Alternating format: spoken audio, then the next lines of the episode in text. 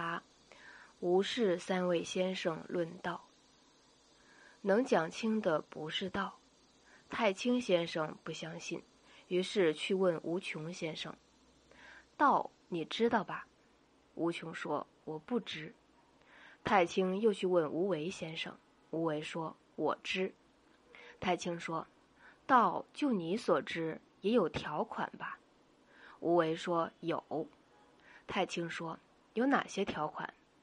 无为说：“就我所知，道能使物富贵。”道能使物贫贱，道能使物聚积，道能使物溃散，诸如此类的说法，在我看来，皆是道的条款。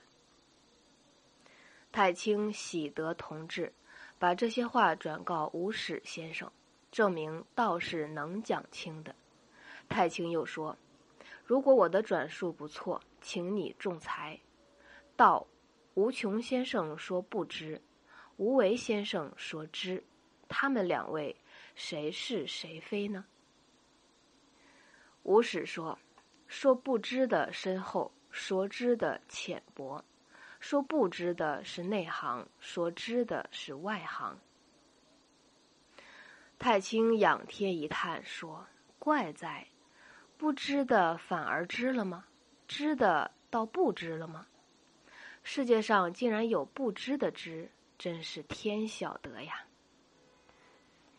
吴史说：“道是听不见的，听见的不是道；道是看不见的，看见的不是道；道是讲不清的，讲清的不是道。懂吗？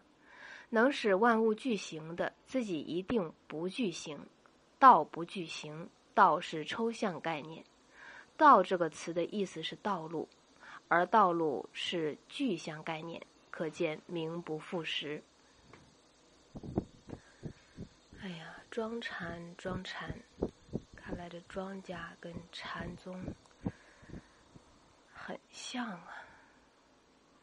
佛曰不可说呀。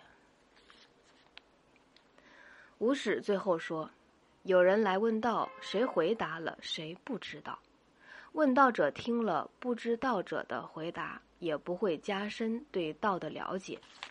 道不能问，问不能答，不能问的问了是买空，不能答的答了是卖空。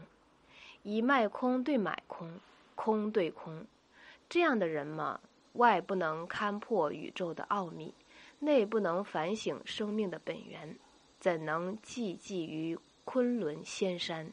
怎能游心于太虚妙境呢？